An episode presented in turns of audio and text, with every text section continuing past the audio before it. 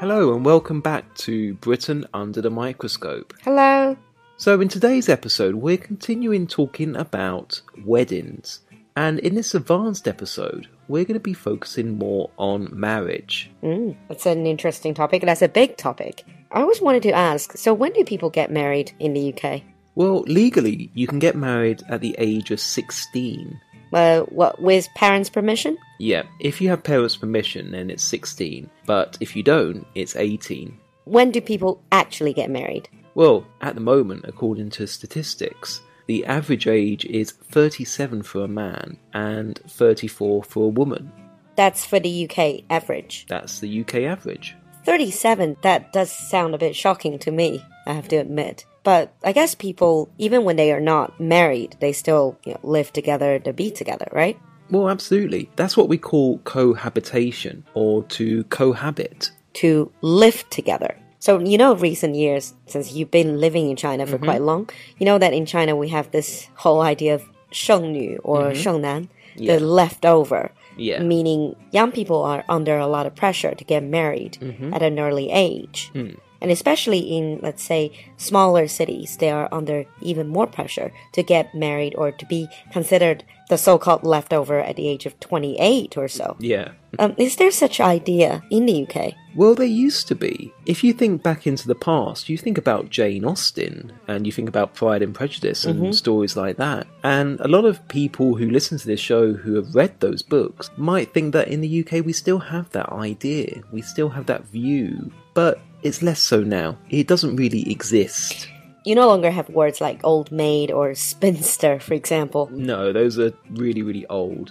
However, I think the idea of being, as we might say in English, left on the shelf Left on the shelf. Like a product. Yeah, so it's a product that nobody wants. It's left on the shelf. Uh, People still worry about that. And if you think about the film Bridget Jones's Diary, that's all about a woman who wants to get settled down and wants to get married. when So- you reach a certain yeah. age. Um, I suppose not just women, men as well. men as well. But I would say there's less social pressure in order to get married. What about parental pressure from parents? Mm-hmm. Do parents get involved uh, in their kids' marriage or the whole relationship thing, telling you that you reached a certain age, you maybe you should consider marriage, settling down? Well, I guess there is to a certain point, but it's not the same amount of pressure as some people might get in China.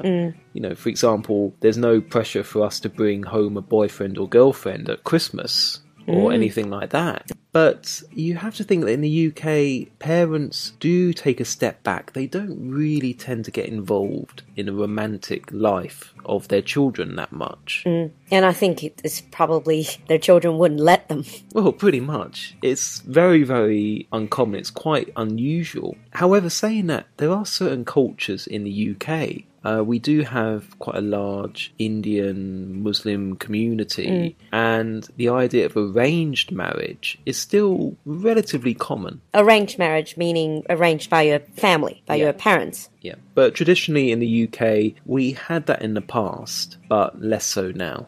So we were talking about wedding and marriage. Since still there are a lot of people getting married, you know, in China it's a it's a really costly event. Well, isn't that the same everywhere in the world? I think there's still a lot of people, especially women, probably hmm. growing up wanting a grand wedding. Hmm. So what is the average cost of wedding in the UK? Oh, that's a very good question. And I actually did a little bit of research before Yeah? we had this show because I was quite curious myself. The average cost of a wedding in the UK is now £27,000. Twenty-seven thousand pounds. And last time we were talking about this is roughly the average salary of a young person Yes, for a whole year. So a whole year salary for a wedding, and this is the average. This is the average. Who's So- going to pay for that? Well, that's the big question. Traditionally, it's the bride's parents, it's the bride's family. So it's the bride's, the girl's family. Yeah. Why is that? Well, it's the idea of having a dowry, I guess, so that women and daughters they would always be given a dowry. If you think about Jane Austen, if you think about historical marriages, it's always the woman that has and brings a dowry. So it's probably something to do with that. Oh, so it's the bride's family. Mm-hmm. That's very different. Mm-hmm. What about the groom's family? What do they give?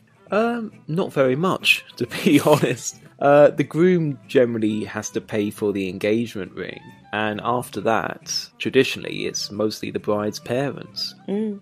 But I guess nowadays, still a lot of young people are paying for their own wedding, especially well, if you're having a good job. Well, absolutely, and it depends on the financial situation of the parents. You know, there's no expectation. People won't think any less of you if you don't pay for the wedding of your children. And also, I guess uh, this is from a lot of movies and TV shows. Now, if you get married very young, probably your parents would pay for it. But once you reach a certain age, after that, you get married, you probably won't get any parent support. Well, it depends on the family, of course. Of course.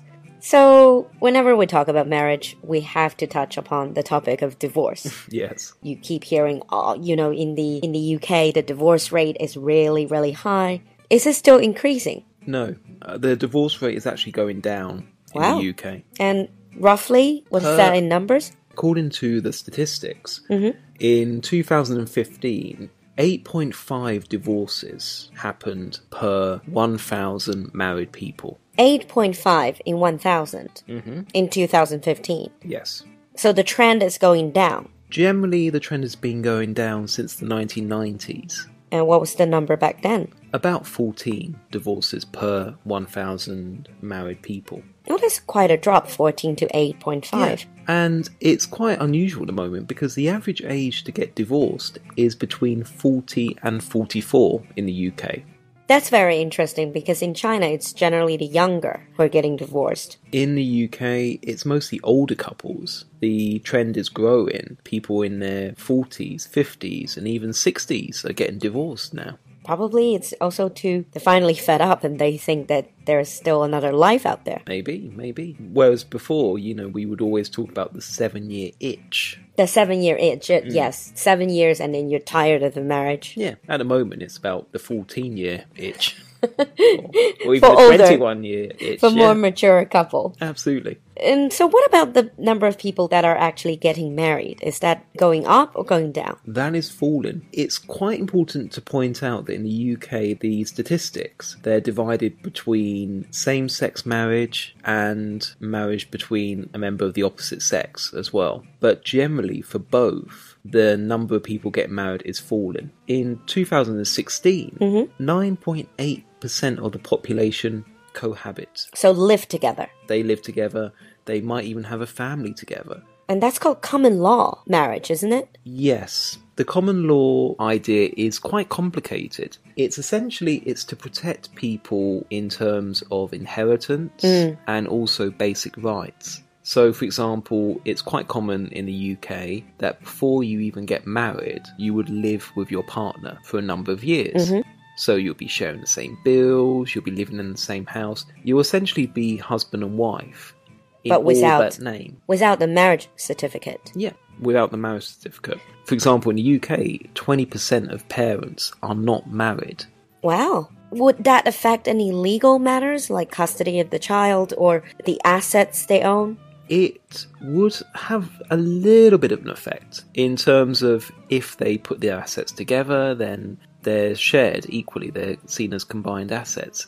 But the law is quite complicated. Because I remember once a friend was telling me this was an English person, mm. and he broke up with his uh, nine year girlfriend. They, they lived together for nine years. They never got the marriage certificate. But when they broke up, they still had to split the assets. Yeah. Which is very common, right? Yeah. That's because both parties have a right to them. Mm. Because you have to think that they are living together and they are acting as husband and wife and they're recognized as partners by kind of their friends, by the family, and also to a certain extent by the law as well. So that's a lot of talk about marriage and wedding. We get to know more about the situation in the UK. Mm. If you have any questions, please let us know in the comments section. It'll be great to hear what you think, and it'd be great to have some of your questions coming through. Absolutely. So, until next time. See you next time. Bye. Bye.